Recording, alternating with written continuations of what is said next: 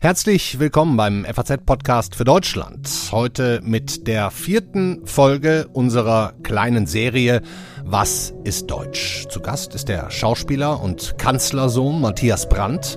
Ein Kind der Bonner Republik, Sohn von Willy Brandt, inzwischen einer der renommiertesten und verzeihen Sie mir, dass ich da subjektiv bin, denn wie ich finde, einer der besten und charakterstärksten Schauspieler des Landes. Bisher erschienen sind in unserer Reihe Was ist Deutsch drei Interviews, heute das vierte. Dr. Ähm, Hans-Wilhelm Müller-Wohlfahrt, der Sportarzt der Nation, die Köchin Sarah Wiener, halbe Österreicherin, auch mit einem ganz spannenden Blick auf Deutschland und zuletzt der inzwischen deutsche, ehemals palästinensische Israeli Ahmad Mansour, der sich sehr verdient macht in der, ja, in der pädagogischen Hilfe von Flüchtlingen, aber auch uns Deutschen einen sehr, sehr interessanten Spiegel vorhält. Ja, dann noch ein Hinweis für die nächsten beiden Wochen. Wir werden zum allerersten Mal in der Geschichte des FAZ-Podcasts für Deutschland etwas abgespeckt in eine minimale Sommerpause machen. Das heißt aber nicht, dass Sie uns gar nicht mehr hören. Wir sind in der nächsten und in der übernächsten Woche nur montags, mittwochs und freitags für, die, für Sie da und werden zweimal dienstags und zweimal donnerstags pausieren. Damit aber jetzt herzlich willkommen noch einmal. Heute ist Freitag, der 30. Juli. Ich bin Andreas Krobock. Schön, dass Sie dabei sind.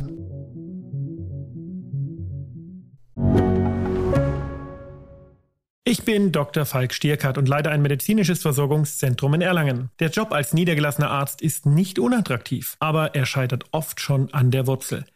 Wenn unser Studiensystem nicht darauf ausgelegt ist, genug Ärzte in guter Qualität auszubilden, wie soll die medizinische Versorgung in Mittelfranken dann gedeckt sein? Die besondere Nähe der niedergelassenen Haus- und Fachärzte ist in Gefahr. Was die Gesundheitspolitik jetzt dringend ändern muss, erfahren Sie auf rettetdiepraxen.de. Der vierte Teil unserer Serie Was ist Deutsch hat einen, wie ich finde, ganz besonderen Gast, den Kanzlersohn und Schauspieler Matthias Brandt. Brandt wird dieses Jahr 60 Jahre alt im Oktober und ist dem breiten Publikum vor allem durch seine Rolle als Kommissar Hans von Meufels im Polizeiruf bekannt. Das Interview mit ihm geführt hat unsere Feuilleton-Ressortleiterin Sandra Kegel und die ist jetzt auch noch mal kurz bei mir, bevor es losgeht. Hallo Sandra. Hallo Andreas. Sandra, gefällt es Matthias Brandt eigentlich, auf diese Polizeirufrolle reduziert zu werden, was ja wahrscheinlich die Hälfte der Deutschen tut? Du natürlich nicht. Ja, das glaube ich schon. Ich glaube, er hat gar keine Probleme äh, mit seiner Rolle äh, als Kommissar.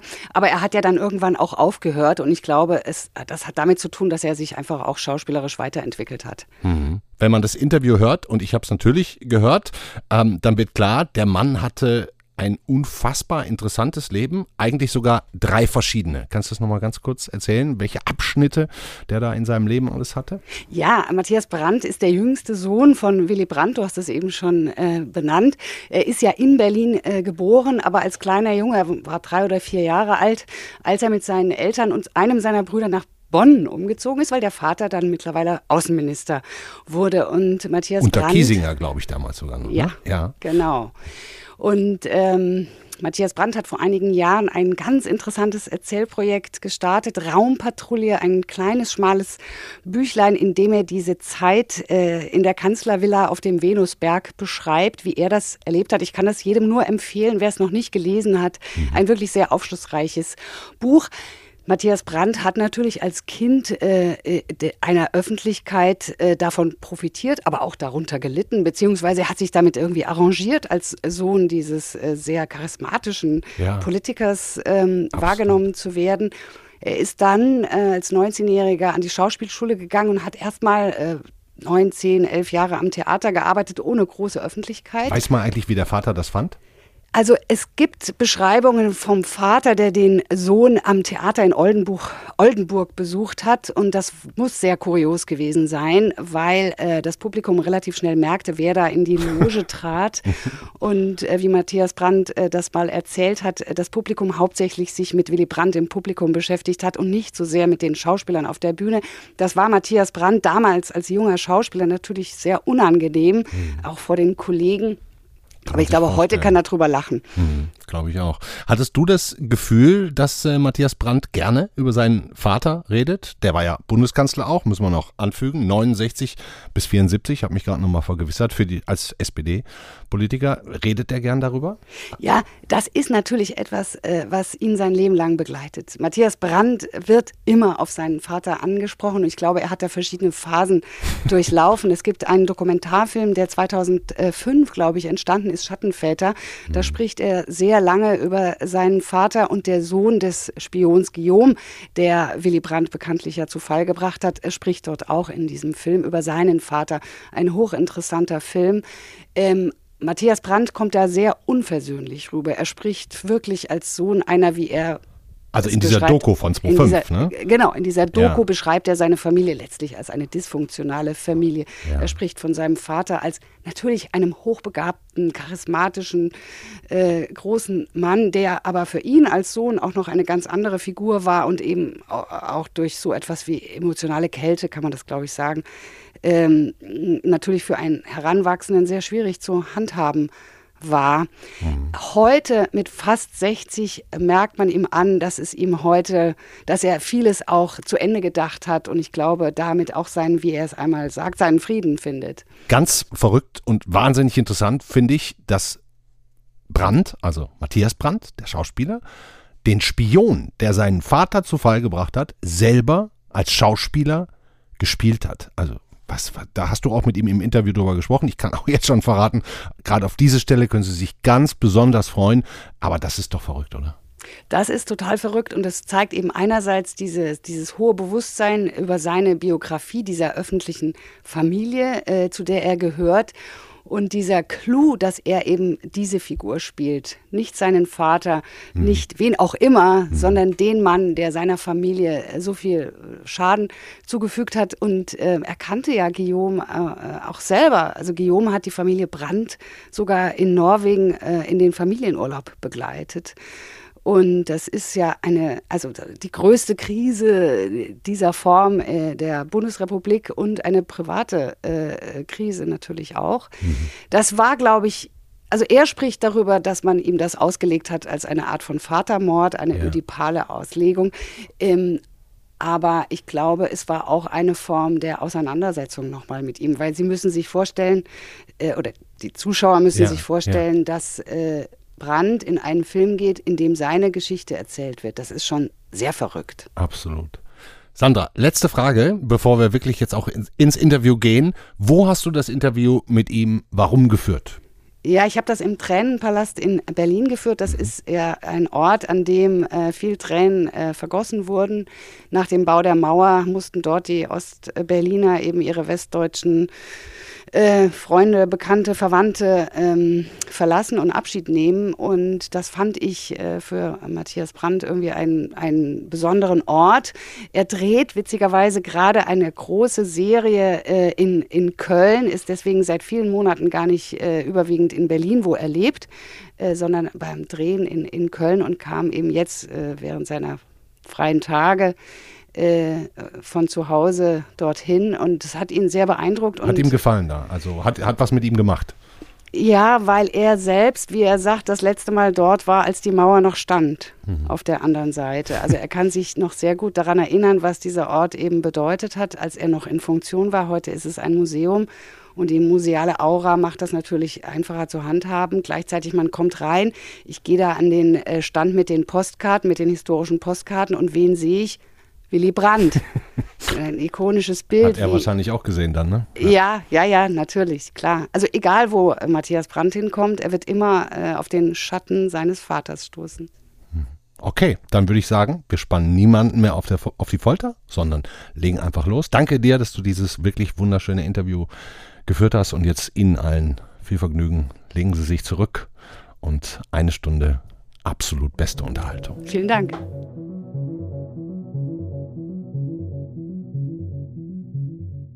Matthias Brandt, herzlichen Dank, dass Sie an diesem heißen Sommertag nach Berlin gekommen sind, um über Deutschland zu sprechen, das Deutschland der Vergangenheit, das Deutschland der Gegenwart. Es gibt ja viele, die sagen, wir erleben im Moment so etwas wie eine Zeitenwende. Wir haben eine schreckliche Pandemie womöglich hinter uns, womöglich äh, verlässt sie uns nie. Wir haben eine Ära Merkel, die nach 16 Jahren zu Ende geht. Wir haben eine Klimaherausforderungen. All das beschäftigt uns in diesem Jahr ganz besonders. Und Sie werden in diesem Jahr, in wenigen Wochen, 60 Jahre alt. Wir treffen uns hier im Tränenpalast in Berlin und äh, der ist gebaut worden wenige Wochen vor ihrer Geburt anlässlich des Mauerbaus, der am 13. August 61 stattfand. Ähm, Sie sind sozusagen ein Nachmauerbaukind. Äh, was bedeutet Ihnen dieser Ort? Was verbinden Sie als gebürtiger Berliner ähm, mit der Erinnerung an dieses Monstrum in der Stadt, das es nun schon, schon so lange auch nicht mehr gibt? Ja, ich bin ja ähm, zwar in Berlin geboren, habe aber nur meine allerersten Lebensjahre hier verbracht und mein Heranwachsen und meine wesentlichen Prägungen habe ich ja in Bonn erfahren und nicht in Berlin. Ähm, insofern sind das gar nicht so viele persönliche Erinnerungen, die ich daran habe. Ich bin, glaube ich, in diesem Gebäude, als es in Funktion war, überhaupt nur ein oder zweimal gewesen in meinem Leben ähm, bei Berlin besuchen, wo man dann eben auch mal nach, nach, äh, nach Ostberlin rübergefahren ist. Aber da ich dort auch keine weder Verwandte noch, noch Freunde hatte, sondern das reine Neugierbesuche waren, äh, hielt sich deren Anzahl eben auch in Grenzen. Insofern verbinden sich mit dem, äh, mit, mit, mit diesem Ort für mich jetzt keine, keine großen äh, starken persönlichen Emotionen. Ich bin heute zum ersten Mal seit sehr, sehr, seit Jahrzehnten hier drin und zum ersten Mal hier drin, seit es nicht mehr die Funktion hat, für die es errichtet wurde, war als erstes überrascht, was für ein schönes Gebäude das ist, wenn man das sagen kann. Ja? Heute ein heller und angenehmer Ort. Ja, es hält. Und warmer Ort. Ein, vor allem ein Ort, der trans, ein warmer Ort, Ort heute ohne Klimaanlage. Ihr Vater war regierender Oberbürgermeister von Berlin, mhm. regierender Bürgermeister von mhm. Berlin, heißt es, glaube ich, korrekt, mhm. Äh, als die Mauer gebaut wurde. Ähm, und er hat unter anderem Kennedy angerufen und gesagt, tut doch mal was dagegen. Und Kennedy hat ihn äh, im Stich gelassen oder hat ihm einen Pragmatismus irgendwie nahegelegt, sich mit den Verhältnissen zu arrangieren. Haben Sie darüber später gesprochen in der Familie? Weil ein, Sie waren ja äh, noch nicht geboren, als das passierte, so aber ein Thema in der Familie.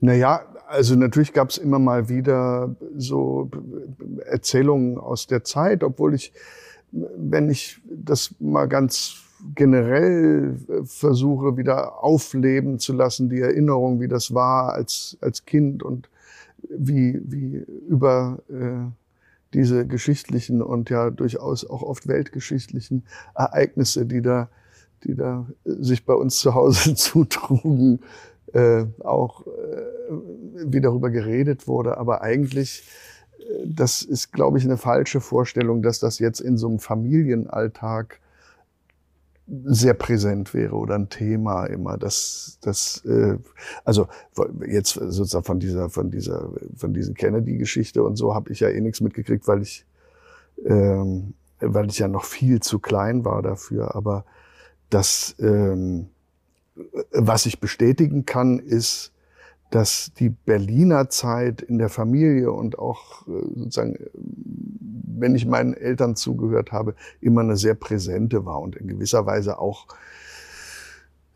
vielleicht sogar gesehen wurde als die, als die fast, fast äh, bedeutendste Phase der politischen Laufbahn, obwohl ja später höhere Ämter noch kamen und hohe Auszeichnungen und so. Das, äh, das war doch immer sehr lebendig und wahrscheinlich äh, beruhte sozusagen das ganze ähm, politische Koordinatensystem meines Vaters auch auf den Erfahrungen dieser Zeit und natürlich der Emigrationszeit, die davor lag.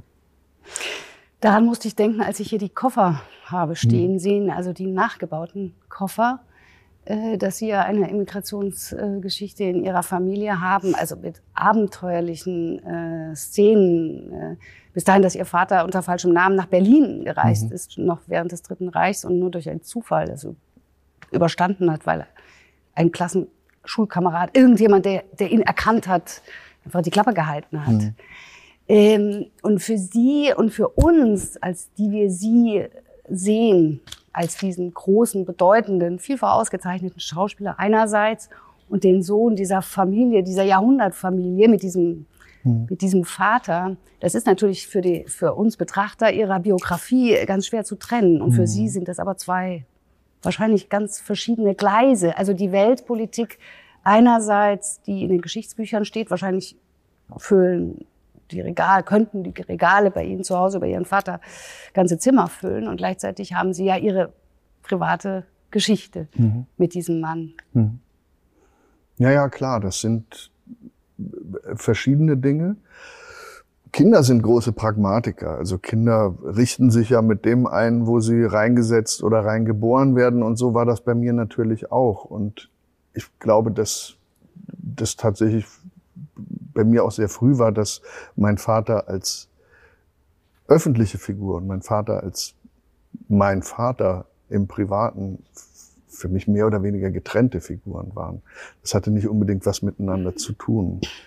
Und wenn ich, äh, also das war eher was, was mir dann zwischendurch immer mal wieder auffiel oder in den Sinn kam, dass ja der Mann da auf dem Plakat oder der Mann im Fernseher identisch ist mit dem, ähm, der da jetzt gerade in der Küche rumsteht. Ich glaube, es ist eher eher so rum. Also das, die, die Vorstellung, dass sich das ständig vermischt und, und man als Mitglied der Familie mh, hm, da ständig involviert wäre, das ist, wäre, glaube ich, eine falsche oder ich zumindest kann die nicht, kann die nicht bestätigen. Ähm, was nichts mit Desinteresse da zu tun hat oder so, sondern das, es, es gibt auch äh, äh, auch jenseits all dessen, was Sie jetzt eben beschrieben haben, eben so eine, eine Normalität, ja, und die sich, glaube ich, gar nicht wesentlich von dem ähm, unterscheidet, was man jetzt in, aus anderen Familien kennt oder hört oder weiß.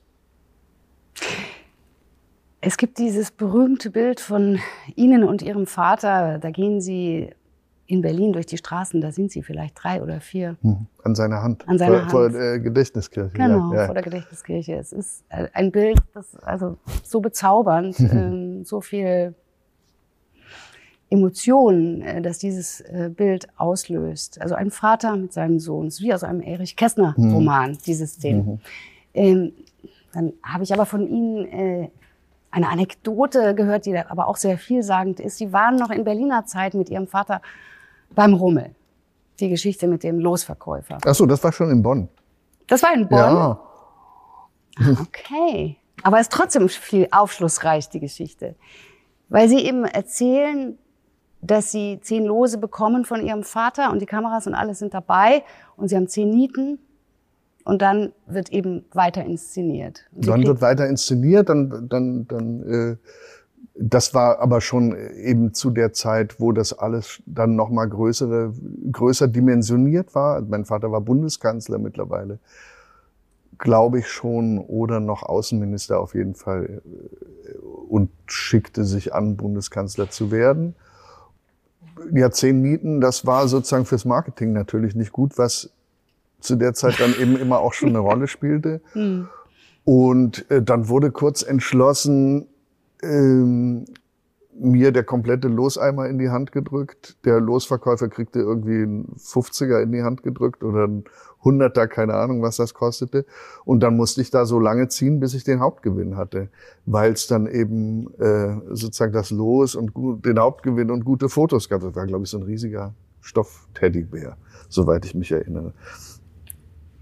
Ja, ja, ja, irre Geschichte, weil das natürlich sozusagen äh, das dann wiederum was ist, wo sich diese beiden Welten, von denen wir ja eben andeutungsweise schon sprachen, wo die sich auf eine eher ungute Art begegnen. Mhm. Ja, oder wo man sagen muss, nee, das, da gab's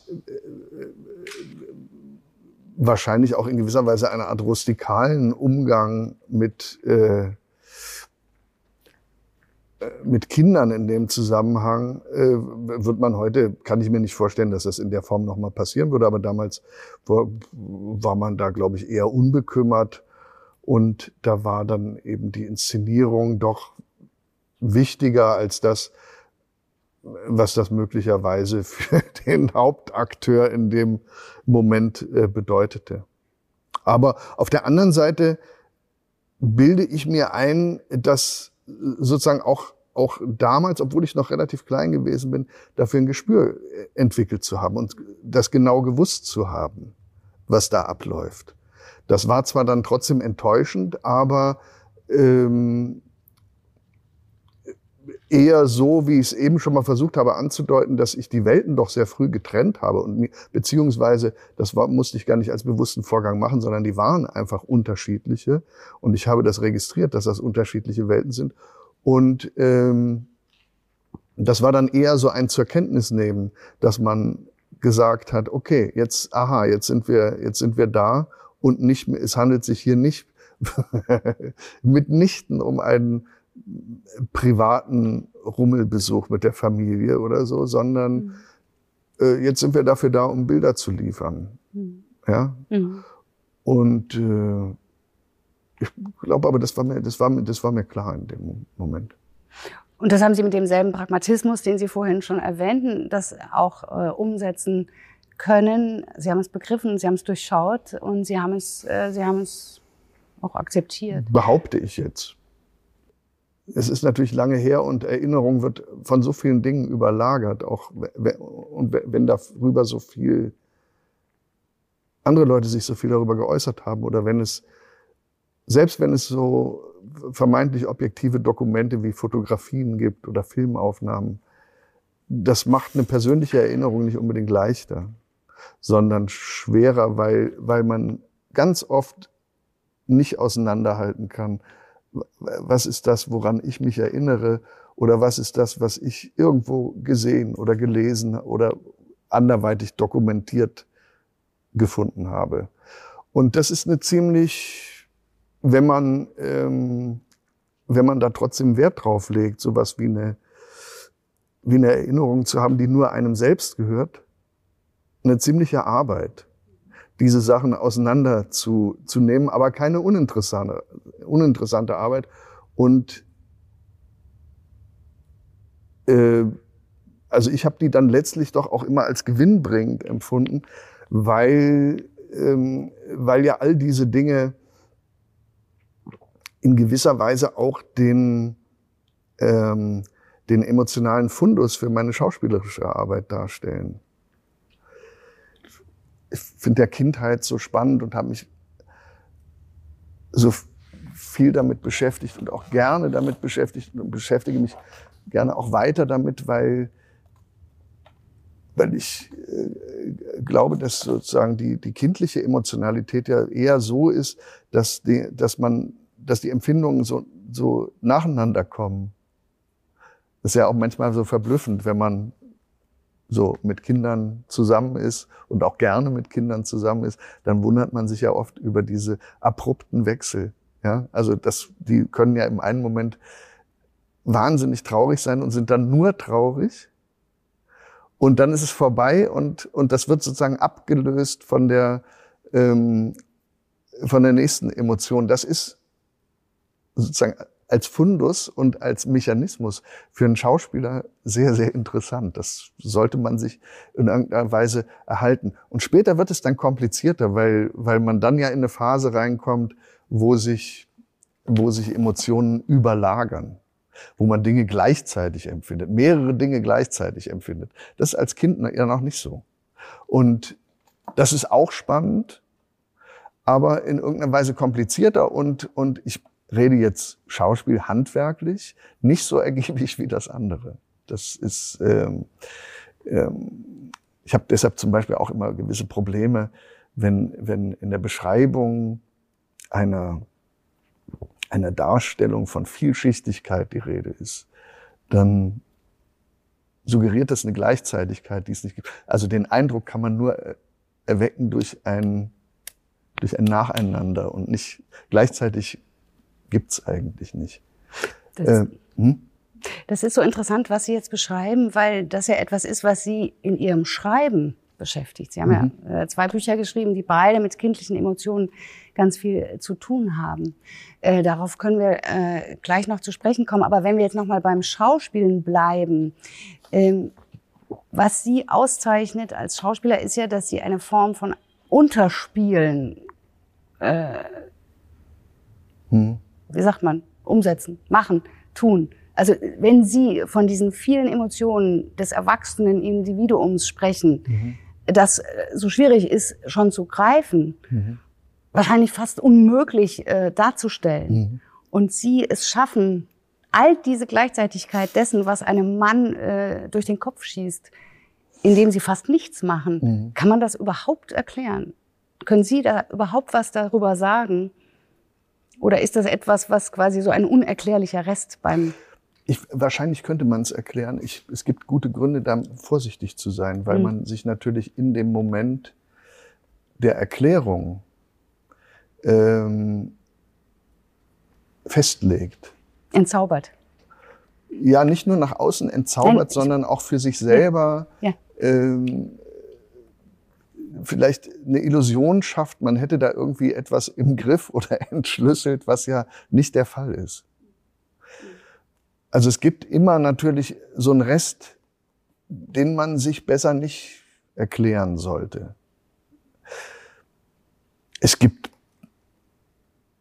technische Vorgänge, wie sozusagen in jedem anderen Handwerk auch, die könnte ich erklären, die sind aber eher langweilig in dem Zusammenhang, weil das hat ja dann eher damit zu tun, dass man die durch Fleiß oder wie auch immer man das nennen mag, äh, erlernt. Aber dieses, ähm, dieses andere, da bin ich, da bin ich ganz unsicher, inwieweit ich das selber überhaupt möchte mhm. oder darüber reden möchte. Mhm. Nicht um da so einen Hokuspokus draus zu machen, weil das ist, äh, äh, also da gibt es ja auch sozusagen Irrwege, ähm, wo dann so eine romantische Vorstellung in gewisser Weise auch existiert. Äh, man, man, äh, man wäre jetzt im Spiel gewissermaßen der andere oder so. Da habe ich nie dran geglaubt. Ich habe noch nie in keinem Moment, seit ich diesen Beruf ausübe, gedacht, ich bin der andere. Sondern das ist immer ein sehr klarer, bewusster Vorgang. Ich weiß das in jeder Zehntelsekunde ähm, dass ich das gerade herstelle. Die andere Frage ist eher, das sollte sich tunlichst nicht vermitteln, dieser Eindruck. Ja? Und darum geht's ja irgendwie. Aber äh, äh, ich habe das Gefühl, am Ende geht es immer um eine Art von maximaler Durchlässigkeit, mhm. die erreicht werden sollte. Mhm. Also, dass ich mich in eine Verfassung bringe, wie auch immer, das ist dann, sage ich mal, meine Sache. Dass, äh, äh, dass, dass jeder Impuls, der mich im Moment des Spielens erreicht, ankommt, durch den Körper geht, durch, durchs Hirn geht und sich und darauf zu vertrauen, dass der sich äh, in irgendeiner Weise abbildet, ohne dass ich das forciere. Und das ist, glaube ich, das ist, glaube ich, das, was Sie äh, möglicherweise meinen mit Unterspielen. Auf der Bühne müssen Sie eigentlich immer eine Übersetzung finden für, für einen Gedanken. In große Gesten, Impuls. die sich bis ja, zur letzten groß, Reihe die, durch... Nee, groß naja, müssen die gar nicht sein, aber es ist sozusagen, also deshalb finde ich, finde ich ja die Kamera so ein, ein unfassbares Instrument eigentlich, weil, weil man ja sagen muss, dass sie, dass, wenn sie in, in der richtigen Hand ist, in den richtigen Händen ist, richtig bedient wird, tatsächlich ein, ein Apparat ist, der in der Lage ist, Gedanken abzubilden. Mhm. Das ist ja der einzige Apparat, der Gedanken abbilden kann. Mhm. Wenn, und dazu muss derjenige, der betrachtet wird, den Gedanken wirklich nur präzise denken. Und dann funktioniert das. Davon bin ich fest, fest überzeugt. Und auf der Bühne ist das eben, da muss man eine Übersetzung finden dafür. Das, da muss ich die, diese Aufgabe mit übernehmen, der Übersetzung. So, ich verstehe eigentlich das, das, das Schauspielen als die Anverwandlung etwas Fremden, etwas Unbekannten, etwas nicht, was nicht mhm. ich ist. Und jetzt gibt es aber einen Diskurs, der möchte das sozusagen aushebeln Mhm. Aus guten Gründen, mhm. weil Diversität nicht in der Form durchgesetzt ist, wie wir das alle äh, gerne hätten und mhm. dadurch äh, in einer, so erklären das diejenigen, als eine, eine Art Transformation ähm, jetzt erstmal, also Othello nur von Schwarzen gespielt werden darf, genauso wie Amanda Gorman, die schwarze Lyrikerin, nur von Schwarzen übersetzt werden darf. Wie stehen Sie dazu? Was, wie gehen Sie damit um? mit all ihrer Aufgeschlossenheit, Neugier und so, das hat ja auch etwas, äh, erstmal etwas Verstörendes. Ja, das, äh, das hat was Verstörendes, hat mich auch erstmal äh, äh, verstört, insofern, als dass ich natürlich genau aus den Gründen, die ich eben jetzt schon mal versucht habe zu nennen, dass ich e-, eben auch der Meinung bin, also das ist ja sozusagen, äh, ich suche ja in der Kunst größtmögliche Freiheit und bin grundsätzlich auch der Meinung, jeder, jeder soll da alles machen können, was er will. Es ist in diesen Zusammenhängen ja ganz gut, ähm, jetzt auch als Mensch meines Alters, äh, Kinder zu haben oder eine, ich habe eine 22-jährige Tochter, 21-jährige Tochter, die zum Zeitpunkt unseres Gesprächs noch, ähm, die hat mich da, äh, muss ich sagen, auf bestimmte Dinge aufmerksam gemacht, die, die mir da einiges verdeutlicht haben und wo ich Dinge auch besser verstehe jetzt, muss ich sagen. Ganz ähm, schlicht angefangen bei dem, bei dem Umstand, und darüber hatte ich mir vielleicht nicht in der Form Gedanken gemacht, wie ich es hätte tun sollen oder so, aber es ist ja immer, immer noch Zeit dafür, dass mir in, doch klarer geworden ist, was für ein ungeheures Privileg es zum Beispiel ist, über seine Hautfarbe nicht nachdenken zu müssen. Ja? Wie wir beide das jetzt zum Beispiel uns leisten können. Ja? Also wir beide können uns das leisten und es gibt Menschen, die können das nicht. Für die ist das, gibt's das nicht. Das ist sogar egal, ob die das können oder nicht, sondern, sondern für die gibt's das nicht. Und solange, also ich glaube, so simpel würde ich jetzt mal im Moment aus, so, solange es diese Unterscheidung noch gibt, dass das für manche Menschen so ist und für andere eben nicht. So lange verstehe ich, dass Dinge eingefordert werden und man vielleicht eben auch mal äh, Dinge in der Form machen muss, wie, wie Sie das eben beschrieben haben. Aber ist das nicht interessant, wie politisiert diese Generation ist, die jetzt da herankommt, heranwächst? Also die, wie Sie gerade sagen, 16 bis 22, 23-Jährigen. Ich habe neulich zwei Erstwähler interviewt. Also die sind, die waren zwei, als Merkel an die Macht kam, die kennen nichts anderes. Und die haben mir in diesen zwei Stunden sehr interessant äh, und übrigens in allen Diskursen total fit, hatten die alles drauf. Und die haben im Grunde drei Sachen gesagt. A, ihr seid die Boomer, und ihr habt äh, irgendwie nicht so toll gewirtschaftet auf dieser Welt. B, ähm, wer wird das äh, hinkriegen? Also vor allem die Frage der, des Klimawandels und der Schulden äh, durch die Pandemie, das war ihnen auch noch wichtig. Und das Dritte war, dass sie gesagt haben, sie glauben nicht, dass die traditionellen Volksparteien das schaffen.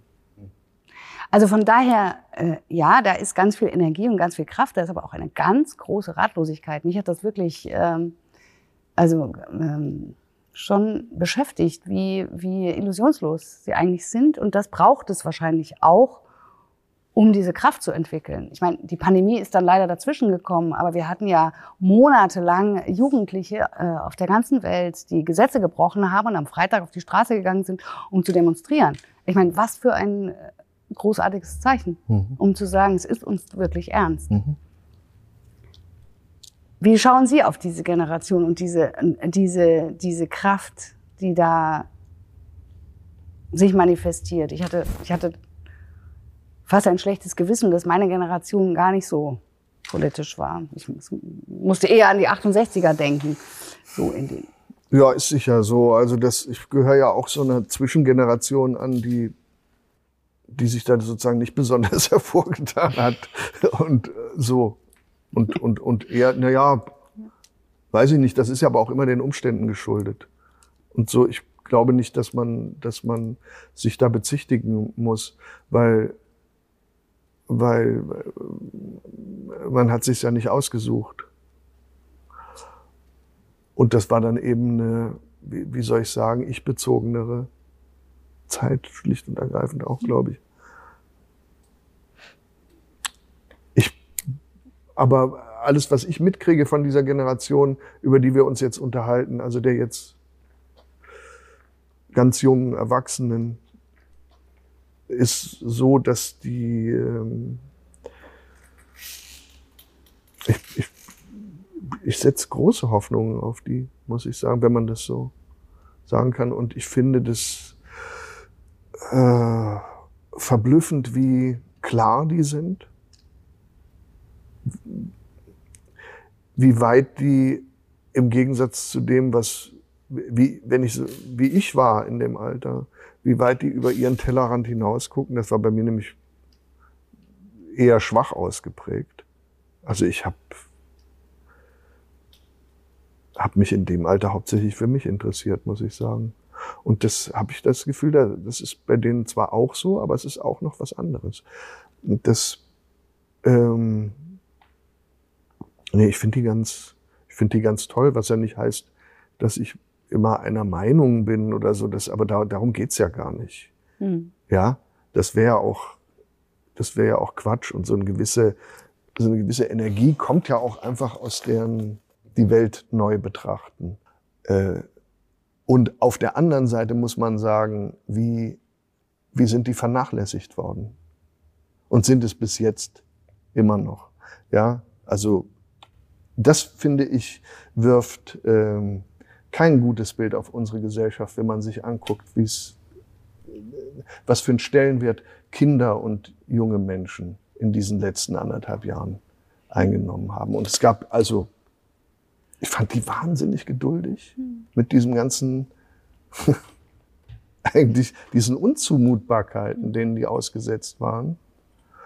Und das ging ganz, ganz lange, also sozusagen nach meiner, in, nach der Erfahrung in meinem Umkreis, kam so der richtige Frust, der kam jetzt erst, als es so mit dem Impfen losging und beziehungsweise nicht losging, sondern irgendwann waren die am Punkt, wo die gesagt, wo es, wo es dann, ähm, wo sie irgendwie das Gefühl hatten, ja, jetzt sind alle, alle Rentner geimpft und machen ihre Kleingartenpartys, ja, und wir hocken hier rum. Wir sollen jetzt irgendwie drin bleiben, ja. Wirft kein gutes Licht auf, auf unsere Gesellschaft, weil es ja nicht aufhört. Also es gibt jetzt Viertsemester, die haben noch nie einen Hörsaal von innen gesehen und die Unis haben gar kein Interesse daran, die Unis wieder aufzumachen. Ja, so ist das. Ja, Zu denen gehört zum Beispiel meine Tochter, die hat noch nie einen Kommilitonen ja. gesehen, ja. leibhaftig, mhm. oder einen Dozenten. Ja? Aber was schlagen Sie denn vor? Wie kann man denn, äh, wie, kann, wie kann sich dieses Land denn dankbar ja, zeigen. Es passiert ja gar nichts. Es passiert, es wird nicht mal, also die, man hatte ja den Eindruck, die Politiker haben die jungen Leute tatsächlich vergessen. Ja. Ja, das ist so. Ich, äh, ich weiß es nicht. Ich bin aus guten Gründen kein Politiker. Ich glaube nur, dass das, dass das, dass das äh, sich natürlich irgendwann niederschlagen wird in dem Bild, das diese Generation von uns hat, von uns hat und vom Staat hat. Ja, ja? also was man äh, da äh, erwarten kann und was eben nicht. Hm. Und ähm, möglicherweise erleben wir dann noch unser blaues Wunder. Hm. Ja, es hat sich ja anders als bei den jungen Leuten, die das, wie Sie sagen, so diszipliniert tatsächlich ertragen haben und mitgemacht haben, unheimlich äh, solidarisch haben ja äh, sozusagen die Älteren in den verschiedensten Formen irgendwie die äh, Kontenance verloren. Ja, vielleicht auch, weil die durch diesen Rückzug, durch den Lockdown ähm, und durch die, die vermehrte Kommunikation durch, äh, durch das Digitale einfach äh, die Nerven blank lagen. Also die Schauspieler, die äh, da Videos gedreht haben. Das hieß alles dicht machen. Alles dicht machen, mhm. genau. Und sicherlich, glaube ich, waren das Schauspieler, die, weiß nicht, anderthalb Jahre nichts oder überwiegend nichts zu tun hatten und dann kriegten die ein Drehbuch und einen Text und dann haben die den gesprochen und dann ist das halt total nach hinten losgegangen. Die Akademie der schönen Künste in München, die sich gerade zerlegt, weil der Präsident die Privilegien von Friseuren mhm. gegen Schriftsteller ins Spiel bringt und so. Also egal, wo man hinguckt, überall äh, gibt es größte Verwirrung. Mhm. Und gleichzeitig eben auch manifeste Ungleichbehandlung. Also man, man, man sieht eine EM stattfinden mit zigtausenden Leuten mhm. engstens äh, im, im Stadion versammelt, mhm. während gleichzeitig äh, äh, ich im Frankfurter Theater sitze mit äh, zehn anderen Zuschauern. Wie, wie, wie kommen Sie durch diese Situation und wie haben Sie sich jetzt damit arrangiert? Ja, also mal so, mal so. Ne? Ich weiß nicht, ob es da, darauf sozusagen eine, eine generelle Antwort gibt, sondern man guckt sich das eben jeden Tag an und in jeder Situation, in die man gestellt wird, neu an und verhält sich dazu. Das ich, ich, ich weiß das nicht. Äh, für mich ist es ähm, nach einer relativ langen Phase, wo ich gar nicht oder kaum gearbeitet habe, ja überhaupt jetzt immer noch so ein, also ich drehe jetzt zum Beispiel zum ersten Mal seit langer Zeit wieder ähm, was auch unter diesen diesen Bedingungen, dass er, da wird dann eben dauernd getestet und, und, und man hat da bestimmte ähm, Regularien natürlich einzuhalten. Aber das ist ja mittlerweile schon wieder angelaufen. Da wird sehr viel produziert und so, weil die Leute ja auch alles weggeguckt haben in diesen. Alle also Mediatheken also sind durchgeschaut, ja. ja. Braucht, so, und und ähm, ich glaube, an den Bühnen ist es so, da bin ich mal gespannt drauf, wie das sein wird, ob nicht diese, diese Annahme, dass Leute jetzt anderthalb Jahre lang mit, mit scharrenden Hufen vor der Tür gestanden hätten und die Theater stürmen, wenn sie jetzt wieder öffnen, das könnte ja ein Irrtum auch sein. Es könnte ja auch sein, dass sehr viele Leute sich daran gewöhnt haben, dass es das nicht mehr gibt. Mhm. Ja? Mhm. Und dass es, dass man sehr viel Arbeit darin investieren muss mhm. und Aufmerksamkeit, um Menschen erstmal wieder zurückzugewinnen. Das, mhm. ich, mein Empfinden geht ein bisschen in die Richtung, dass das, dass das aufwendiger oder langwieriger wird, als, als man meint. Aber gut, das ist dann der, die, die Situation, der man sich, der man sich zu stellen hat. Arrangieren, nö, man geht halt sozusagen, ich gehe innerhalb meiner Möglichkeiten damit um, mit dem, ähm, mit dem, äh, was ist. Aber das ist natürlich noch lange nicht abgeschlossen. Und für mich ist eigentlich die, die alles entscheidende Frage, die, die mich fast am meisten interessiert im Moment, ist die, äh, was, äh, was hat das mit den Menschen angestellt, sich über so eine lange Zeit, über so eine lange Zeit in dem Gefühl zu leben, dass jeder andere eine potenzielle Bedrohung mhm. ist. Das ist doch die, vielleicht der allerwichtigste Punkt. Mhm. Ja? Und das wird sich aber erst zeigen, mhm. was das gemacht hat, mhm. um es mal mhm. so platt auszudrücken. Ähm, das, das, und das wird aber viele, viele Konsequenzen haben und Dinge entweder dauerhaft verändern oder man muss Arbeit und Aufmerksamkeit investieren, um das wieder wegzukriegen. Weil das ist ja nichts, was man an- und ausschaltet. Jetzt haben wir eine politisch herausfordernde Zeit. Wir haben eine Pandemie, wir haben Konflikte, globale Konflikte, wir haben ein Klimaproblem und wir haben ähm, die Bundestagswahl in diesem Herbst. Ähm, und an Sie die Frage als Sohn von Willy Brandt, der nun ein Politiker war, der dieses Land auf eine Weise auch ähm, geheilt hat oder zumindest als eine Art Übervater durch seine charismatische Figur also die Menschen zwar sehr auch ähm, die unterschiedlichsten Reaktionen hervorgerufen hat, aber ich würde doch sagen, es gibt keinen Politiker, den die Deutschen so sehr geliebt haben wie ihren Vater. Naja, also wenn man ehrlich ist, die Hälfte der Deutschen. Ne? okay. Die Liebe der Hälfte der Deutschen hat aber sozusagen, hm. das stimmt schon. Naja, nee, das recht. ist ja, das, das ist, das dazu. ist, ja. Das, also man neigt da ja im Nachhinein zur Verklärung. Hm. Und das stellte sich zu der Zeit, glaube ich, schon etwas anders auch dar, weil die, sagen wir mal, und die, und die Abneigung, um nicht von Hass zu sprechen, äh, hatte sozusagen die gleiche Inbrunst wie die Liebe. So einen Menschen kann man ja nicht schnitzen.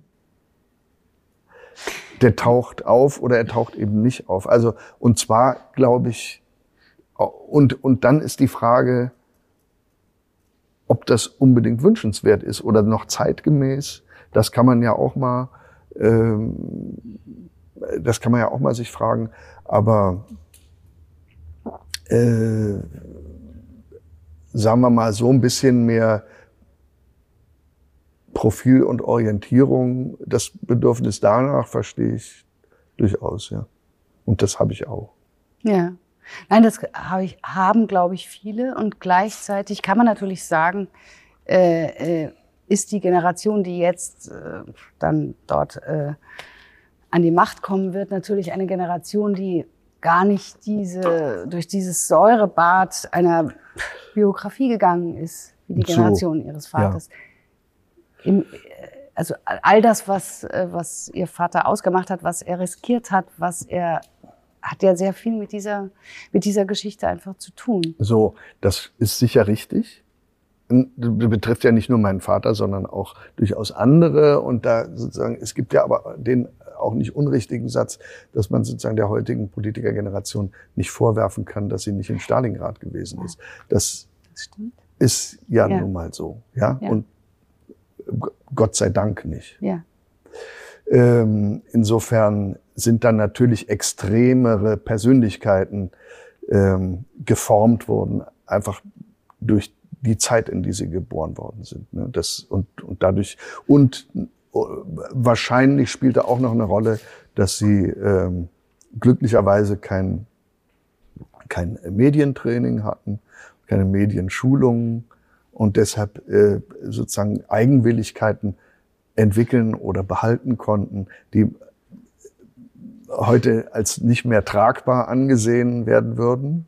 Ja, also das darf man ja auch nicht vergessen, dass diese gewisse Normierung, ähm, die man da vielleicht wahrnimmt ähm, beim, bei, bei Politikern, dass die ja auch äh, gewollt ist.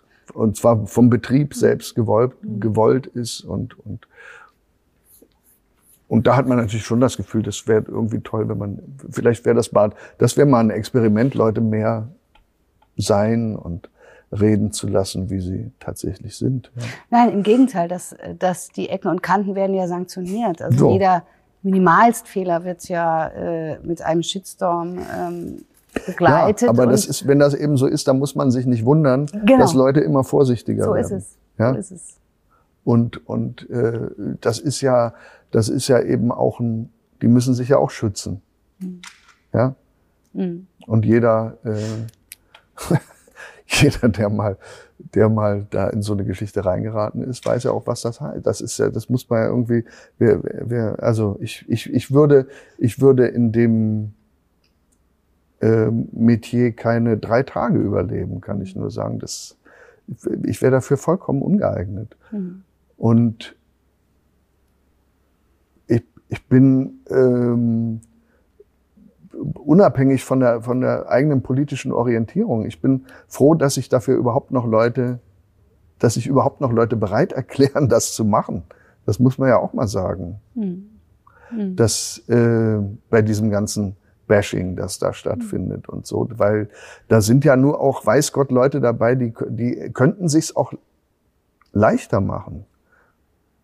Und die nehmen das äh, aber auf sich aus, aus einer Verpflichtung, die sie empfinden. Und das ist ja erstmal ähm, lobenswert und dafür ist diesen Leuten auch zu danken. Aber gut, das, das ändert ja nichts dran, dass man, dass wichtige Entscheidungen zu treffen sind und dass man möchte, dass die von den Bestmöglichen auch getroffen werden. Mhm. Sie sind ja selber aufgewachsen äh, mit Polizeischutz, äh, quasi ständige, ständige Überwachung. Mhm. Also ein bisschen so, was wir heute mit Social Media haben, haben Sie schon als Kind und unfreiwillig. Mhm. Das war eine Situation, in die Sie hineingeboren sind, konnten Sie ja nicht, äh, konnten Sie ja nicht beeinflussen. Mhm. Und haben eben sehr, sehr, sehr schön und interessant und ähm, ähm, eindringlich in der Raumpatrouille darüber geschrieben, über Ihr kindliches Aufwachsen mhm. auf dem Venusberg. Ähm, Sie sind dann ans Theater gegangen, haben viele Jahre Theater gespielt, sehr, sehr erfolgreich, aber ohne, dass man sie, also ohne, dass sie eine Prominenz mhm. äh, hatten. Und dann haben Sie eine Karriere gemacht im Film und Fernsehen und gehören heute zu den meistbeschäftigten Schauspielern. Das heißt, Sie sind sozusagen nochmal in eine Öffentlichkeit gekommen, mhm. eine breite Öffentlichkeit. Die erste war durch Ihren Vater. Sie waren der Sohn Ihres Vaters und wurden immer über diese Identität äh, definiert. Mhm. Die zweite haben Sie sich selber erarbeitet. Mhm. Gibt's, können Sie das beschreiben? Gibt es da Überlegungen von Ihnen zu diesen drei Phasen eigentlich Ihres, Ihres Lebens? Also ich kann mir vorstellen, dass das ans Theater gehen auch sowas wie ein bewusster Weg ein, in, ein nicht, in eine Arbeitssituation, in ein Labor war, wo Sie sich selbst kennenlernen wollten, nachdem Sie so lange das hat sicher damit zu tun. Ich habe äh, ähm, mit der Beantwortung der Frage, warum ich Schauspieler geworden bin, sehr lange gehadert. Ich konnte die nicht beantworten. Weil es immer ein bisschen sozusagen auch, ich in dem Gefühl lebte, ich bin da irgendwie reingeraten, wie es eben in dem Alter, muss man aber auch sagen, ja, meistens ist, ist sozusagen zum Beispiel im, im, im Gegensatz zu einem Musiker, der sehr, sehr früh, wenn er das professionell machen will, als Solist arbeiten muss, sehr früh anfangen muss, darauf hinzuarbeiten. Das ist ja bei Schauspielern nicht so. Schauspieler wird man erstmal dadurch, dass man behauptet, man sei Schauspieler. Mhm. Und dann, ähm, wenn man ein bisschen Glück hat, landet man tatsächlich in dem Beruf und wenn man ihn dann ausübt, äh, wird einem so langsam klar, was man sich da eingebrockt hat was, und worum es sich da handelt. Also insofern ist das natürlich alles viel weniger zielstrebig gewesen, als man es sich vielleicht zusammenlügen könnte. Aber das, äh, also in dieser, in dieser Aufeinanderfolge, ähm, die Sie da eben beschrieben haben, sind natürlich auch sehr viele Zufälle einfach enthalten. Ich habe mir relativ wenig vorgenommen, beziehungsweise alles, was ich mir vorgenommen habe, alles, was ich geplant habe in meinem Leben, kann ich wohl sagen, heute hat eigentlich nicht funktioniert. Und ähm, also das ist offensichtlich nie mein, mein Weg gewesen.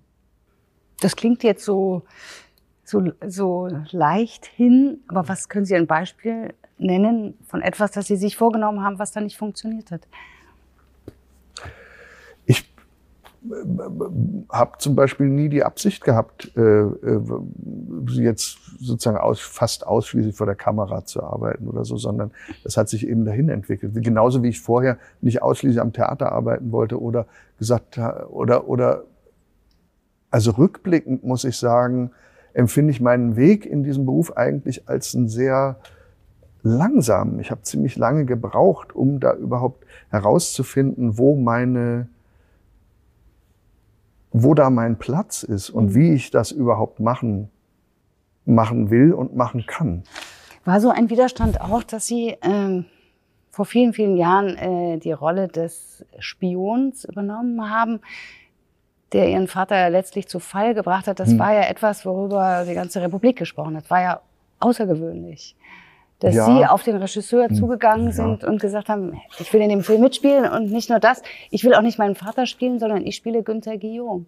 Ja, das war eher ein Witz, ehrlich gesagt, weil ähm, so und wie man und und äh, wie das dann eben manchmal so ist, ja, also äh, leichtfertig sozusagen so ein so ein so ein Quatsch da irgendwie mal gesagt und dann dann sitzt man in der Falle. Ähm, nee, aber das habe ich eigentlich nicht, muss ich ganz ehrlich sagen, als äh,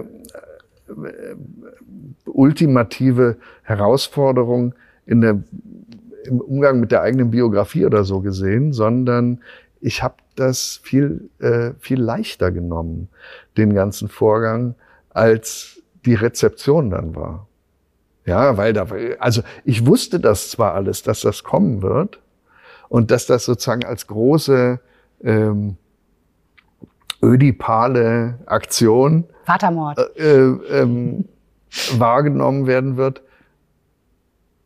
Das war mir dann aber irgendwie nicht so wichtig, sondern wenn ich beschreiben müsste, was mich, mir war, kann ich heute mit einigem Abstand auch sagen, sogar noch nicht mal der Film besonders wichtig oder was ich da spiele besonders wichtig, sondern mich hat ein Punkt an dem ganzen Vorgang wesentlich interessiert, nämlich ich habe gedacht, das ist doch eine völlig irre Situation, dass ich jetzt, weil ich den Beruf habe, den ich habe, mich da in so eine Situation reinbegeben kann, wo ich anderen Leuten, und zwar hauptsächlich meinen Kollegen, dabei zugucken kann, wie sie sich etwas vorstellen, wo ich tatsächlich dabei, dabei gewesen bin. Ja. ja? So, aber zwar nicht als Berater oder irgend so ein Quatsch, sondern ich stehe da einfach dabei und setze mir auch einen Hut auf. Mhm. Und das war für mich wirklich erkenntnisreich. Also ich glaube, dass dieser Verfremdungsmoment, der da stattgefunden hat, dass der Schauspieler Mendel Willy Brandt gespielt hat. Das war für mich total interessant. Ich habe natürlich in keinem Moment gedacht, das ist jetzt mein Vater. Das wäre ja, also äh, äh, das wäre ja totaler Quatsch, sondern diese Abstrahierung in gewisser Weise, die, die das beinhaltete und dadurch, dass der für mich in jeglicher Hinsicht natürlich überhaupt nicht mein Vater war, aber gleiche Sätze gesprochen hat und sich in gleichen Räumlichkeiten äh, äh, äh, äh, bewegt hat und Situationen nachgestellt wurden. Das hatte für mich tatsächlich einen großen Erkenntnisgewinn und hat mich eigentlich zu der Überlegung gebracht, vielleicht ist es ja so, wenn man sich mit so existenziellen Erfahrungen und Situationen der eigenen Biografie beschäftigt, dass es ein Irrtum ist zu denken, man müsste immer näher rangehen, um die zu erkennen und besser zu verstehen. Und vielleicht ist ja die, die gegenteilige Bewegung eigentlich die interessantere und aufschlussreichere zu sagen, nee, ich muss eigentlich auf Distanz mal gehen dazu. Nicht im Sinne einer äh, emotionalen Abgrenzung, sondern ich muss den Blick weiten darauf. Mhm. Und dafür war das sehr, sehr hilfreich. Das war so, und das ist das, weshalb ich wahnsinnig froh bin, ähm, das damals gemacht zu haben. Ja, aber das ist natürlich sozusagen, da kann ich jetzt heute mit Ihnen drüber sprechen in der Form. Das wäre damals nicht vermittelbar gewesen. Ja, weil ja auch ein Film beworben wurde oder irgendwas und, und weil das wahrscheinlich auch gar nicht so interessant gewesen wäre als, als Motivation oder so. Oder ich habe mir da ja auch in gewisser Weise auch was mir angeeignet oder missbraucht, wenn man so will. Ja, ich habe ja diesen ganzen Apparat für eine im Grunde persönliche oder private Untersuchungen. Aber, aber das fand ich, also das war trotzdem, das war für mich sehr, sehr äh, schön und, und gewinnbringend, muss ich sagen. Es gab so einen Schlüsselmoment in der ganzen Geschichte, weil das wurde ja immer irrwitziger bei diesen,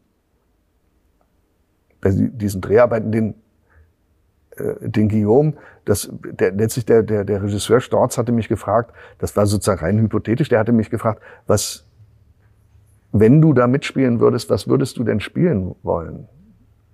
Und dann habe ich das sofort gesagt. Ich habe sofort gesagt, Guillaume, aber gar nicht, mir war zwar der Irrwitz klar, aber ich fand den tatsächlich als Rolle erstmal am interessantesten, weil ich dachte, ja, der ist sozusagen, der bietet natürlich die meisten Möglichkeiten, weil von dem weiß man nichts. Von dem kennt man nur ein Foto irgendwie mit Sonnenbrille oder wie der so mal über die Schulter guckt und so. Und mehr wusste man ja nicht von dem. Und und, äh, und, und da ich kein Freund der Imitationsschauspielerei bin, also ich finde das, das ich, habe nie verstanden, wo sozusagen der Reiz darin liegen soll, jetzt, keine Ahnung, Helmut Schmidt zu spielen, wenn man ja jeden Tag in der Tagesschau Helmut Schmidt sieht und äh, dann geht's ja nur darum, wie gut imitiert man den. Ja? Das hat aber in dem Sinne, das ist ein anderes Metier eigentlich. Das hat mit Schauspielerei in dem Sinne nicht, gar nicht so viel zu tun. Also deshalb, das war eine rein, so eine professionelle Geschichte, dass ich das gesagt habe und dann, und dann hatte ich eben den Salat, ja. Äh, ich, außerdem fand ich den, äh, ich fand es irgendwie lustig, den Gedanken, das zu machen. Kam dann auch noch dazu, hatte aber in der Rezeption auch auch keinen Platz, was niemandem vorzuwerfen ist. Aber äh, so, so verhielt sich das ein bisschen bei mir. Was ich noch sagen wollte dazu, zum, zum Abstand oder zur, zur Funktion der Verfremdung, die sehr hilfreich sein kann im Blick auf sich selbst. Äh, es wurde dann, wir drehten tatsächlich in dem Haus, in dem ich aufgewachsen bin, in Bonn. Da endeten die Dreharbeiten, was für mich irre lustig war. Und ich hatte mir sozusagen, die einzige Bedingung, die ich gestellt hatte vor den Dreharbeiten, war zu sagen, ich möchte nicht, ich möchte hier keinerlei äh, Beraterfunktion. Ich beantworte keine einzige Frage. Woran die sich auch gehalten haben, das manchmal sehr, hat die das große Mühe gekostet, was ich auch verstehe. Aber das war für mich total klar, dann wäre für mich der Zauber zerstört gewesen der Sache. Und dann wurde gedreht, es gab ja auch einen jungen Schauspieler, einen zehnjährigen Schauspieler, der mich gespielt hat. Und dessen Kinderzimmer wurde gebaut da. Ja? Also mittlerweile, da war ja nichts mehr von übrig, das musste sozusagen hergestellt werden. Und ähm, als das fertig war, haben sie mich gefragt, ob ich mir das angucken möchte. Äh, Habe ich dann auch gemacht und fand das fand das, äh, hatte mit dem Zimmer, mit meinem Zimmer nichts zu tun, war aber total gut. Ja, also war insofern richtig. Ja, Fiktion, ja? Wahlfiktion. Ja, so. Mhm. Und sie hatten sich aber um ein Zimmer vertan. Also sie waren im Zimmer nebenan gelandet. Mhm. Und das schien mir geradezu sinnbildlich zu sein für alles, was ich eben langwierig versucht habe zu beschreiben. Weil ich dachte, ja, das ist genau richtig so. Es geht irgendwie, ich suche immer nach dem Zimmer nebenan, mhm. weil ich das fast aufschlussreicher finde als das andere. Sie waren noch mal in dem Haus. Da gab es aber nicht das zweite Zimmer, das Sie immer suchen. Mhm. Das äh, war für den Film Schattenväter. Mhm. Das war, also in dem Schatten der Macht mhm. regnet es immer Mhm. Da schneit es immer. Also, also auch jedenfalls wahnsinnig kalt. Und sie laufen da durch, durch diese Villa und es ist irrsinnig kalt. Da stehen natürlich auch keine Möbel und nichts rum. Und können Sie sich daran noch erinnern, wie Sie das, also wie Sie, können Sie sich heute daran erinnern, wie Sie dieses Reenactment eigentlich damals gemacht haben für diesen Film, der ja so eine Parallelmontage mit dem Sohn von Günter Guillaume war? Ich habe mir den gestern nochmal angeschaut. Das ist äh, schon auch, äh, nimmt einen schon auch mit da sind sie auch sehr viel jünger und noch mhm. sehr viel angefasster mhm. von, von dem. Total, ja. Ja, ich müsste mir das nochmal angucken jetzt, ehrlich gesagt. Also ich weiß, dass das damals, äh, ich fand das, äh, ich fand das einerseits interessant, andererseits ging es mir auch gegen Strich. Und ich wollte mich dem aussetzen und auch wieder nicht. Und all das bildet sich irgendwie ab. Insofern, sagen wir mal, im dokumentarischen Sinn gut. Ja? Weil, weil man, weil man jemanden sieht, der damit überhaupt nicht im Reinen ist. So also ich spekuliere jetzt mal, weil ich habe das tatsächlich seitdem nicht mehr, aber das ist so meine Erinnerung daran. Ich so und so habe ich es währenddessen auch empfunden, aber fand das auch in Ordnung. Hm. Also ich warum weil weil das das habe ich immer gedacht, warum ähm, ist das sozusagen das Nonplusultra, mit den Sachen immer im Reinen zu sein? Ist also alles, was uns an der Kunst, an der Literatur, am äh, Film, am Theater interessiert, sind doch eigentlich eher Menschen, die nicht mit sich oder die an, mit was arbeiten, sich an was abarbeiten. Das sind doch immer, das ist doch immer interessanter als die, die vermeintlich die Dinge gelöst haben, oder? Und insofern, aber ich, also insofern kann ich Ihren Eindruck bestätigen. Ich glaube, besonders angenehm war mir das nicht. Ja? Jetzt habe ich noch, äh, das hatte ich Ihnen geschrieben, fünf ganz kurze Fragen, Herr Brandt, äh, die wir allen stellen. Äh, das schließt eigentlich an an das, was Sie vorhin sagten, dass Sie eigentlich kein Heimatgefühl haben. Und, aber wenn es sowas gibt wie ein deutsches Gefühl oder ein Moment, an dem Sie sich deutsch gefühlt haben, ja. Sie, können Sie sich daran erinnern? Können Sie so einen Moment des dass sie auf ihr Deutschsein zurückgeworfen wurden, beschreiben? Ach ja, natürlich, weil ich, also das gibt sowohl im Positiven als auch im Negativen, muss ich sagen. Ich bin natürlich auch noch groß geworden zu einer Zeit, wo man durchaus, also ich weiß als Jugendlicher, wenn man beispielsweise ähm, äh, nach Holland gefahren ist oder so, das war sozusagen, konnte man das noch sehr deutlich erleben, dass man abgelehnt wurde, auch als junger Mensch, der eindeutig und sichtbar damit nichts mehr zu tun hatte, äh, einfach nur, weil man Deutscher war. Ich finde diese später, ich war mal als Schauspieler am Schauspielhaus Zürich äh, engagiert und auch in der Schweiz kann man als Deutscher äh, Diskriminierungserfahrungen machen. Was ich aber äh, das war zwar mitunter in einzelnen Momenten unangenehm, ich fand das aber als Erfahrung bereichernd, ja, weil das ja mittlerweile gar nicht mehr so oft ist, dass man als ein Mensch wie Sie oder ich eine wirkliche Diskriminierungserfahrung macht.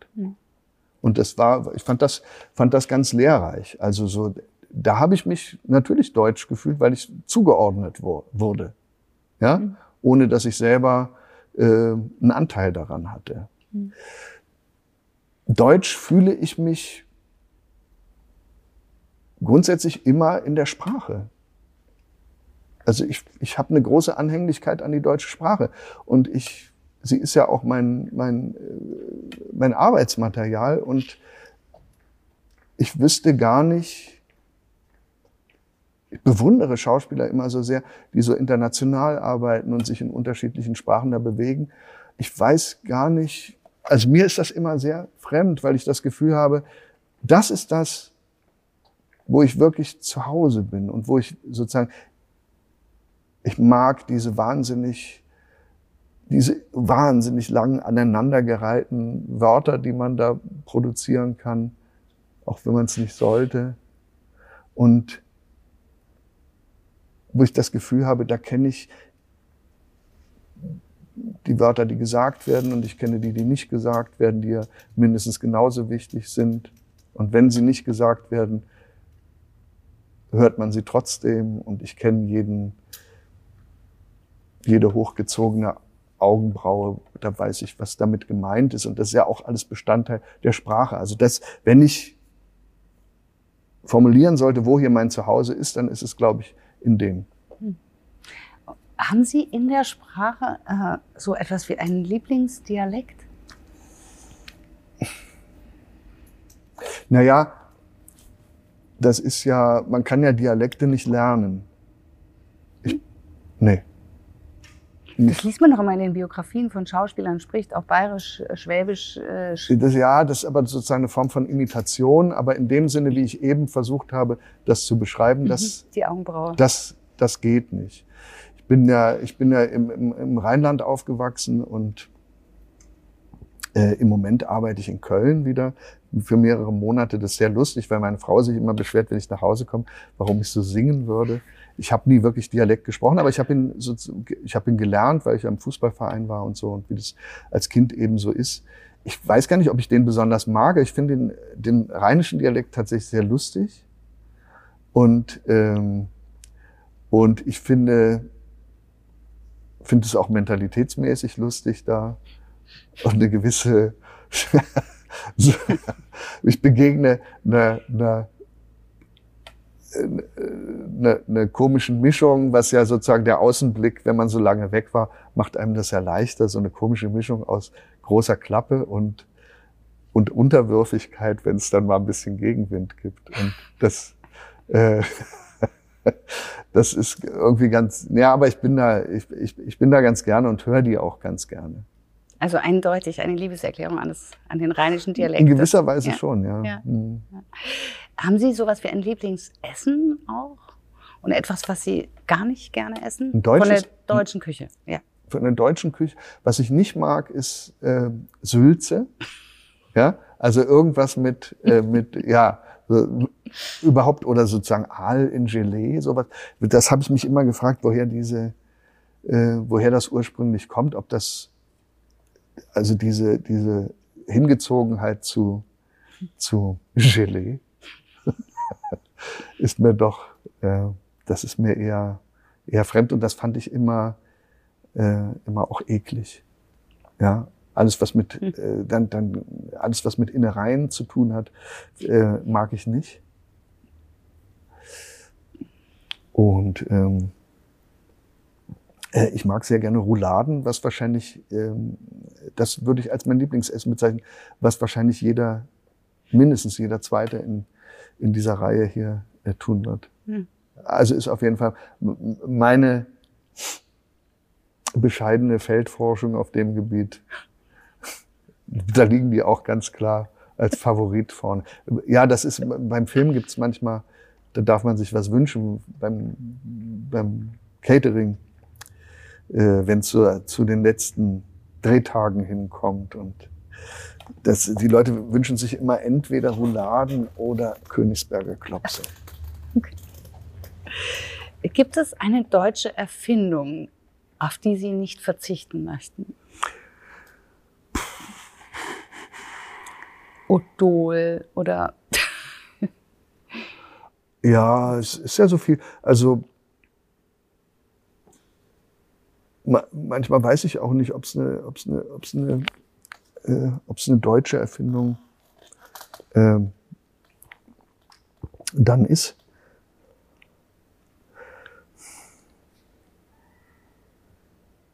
Ja, viele Dinge. Also ich wollte jetzt, das, ich, ich wollte jetzt eigentlich sagen die Büroklammer.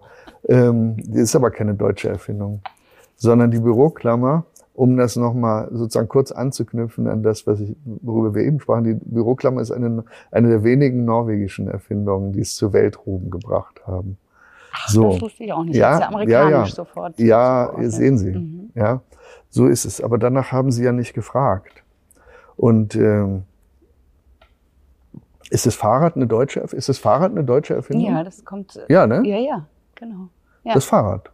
Das. Fahrrad finde ich eine unglaubliche Erfindung. In der Einfachheit und in, dem, in der Effektivität. Ja?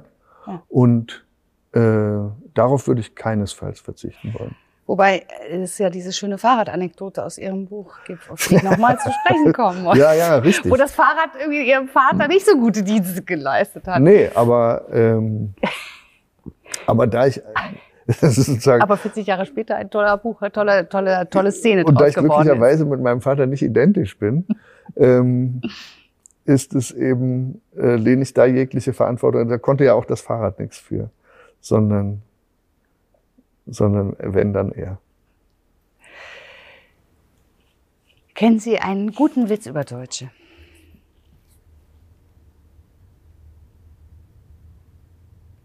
Naja, ja, es gibt ja, ähm,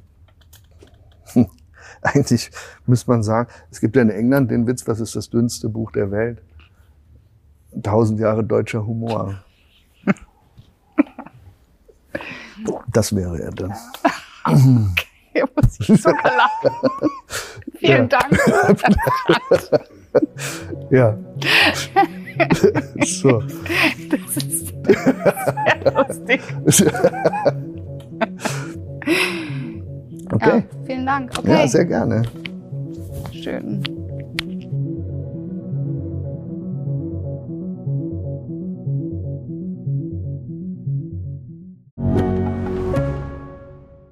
Ich bin Dr. Robin John, Allgemeinarzt in Schönebeck. Das ist 15 Kilometer von Magdeburg entfernt und trotzdem zu weit, um hier Nachwuchs zu finden. Immer mehr Praxen im Salzlandkreis bleiben unbesetzt und Patienten haben lange Wege und noch längere Wartezeiten. Das muss sich ändern.